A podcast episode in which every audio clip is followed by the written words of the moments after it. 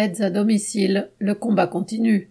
Mardi 23 novembre, une trentaine de personnes se sont rassemblées devant l'Assemblée nationale à l'appel du collectif entre guillemets la force invisible des aides à domicile.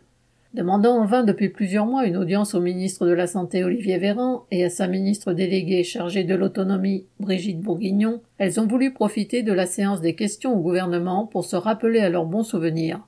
Les deux ministres n'ont évidemment pas daigné se déplacer pour les rencontrer. Restés à l'extérieur du bâtiment, les aides à domicile ont tout de même déployé une banderole pour dénoncer une nouvelle fois leur salaire de misère et leurs conditions de travail éprouvantes. Parmi les manifestantes figuraient quatre aides à domicile du film Debout les femmes de François Ruffin et deux femmes de ménage de l'Assemblée nationale venues les soutenir après leur journée de travail. Le gouvernement peut faire la sourde oreille. Il n'en a pas fini avec la colère des aides à domicile. Correspondant Hello.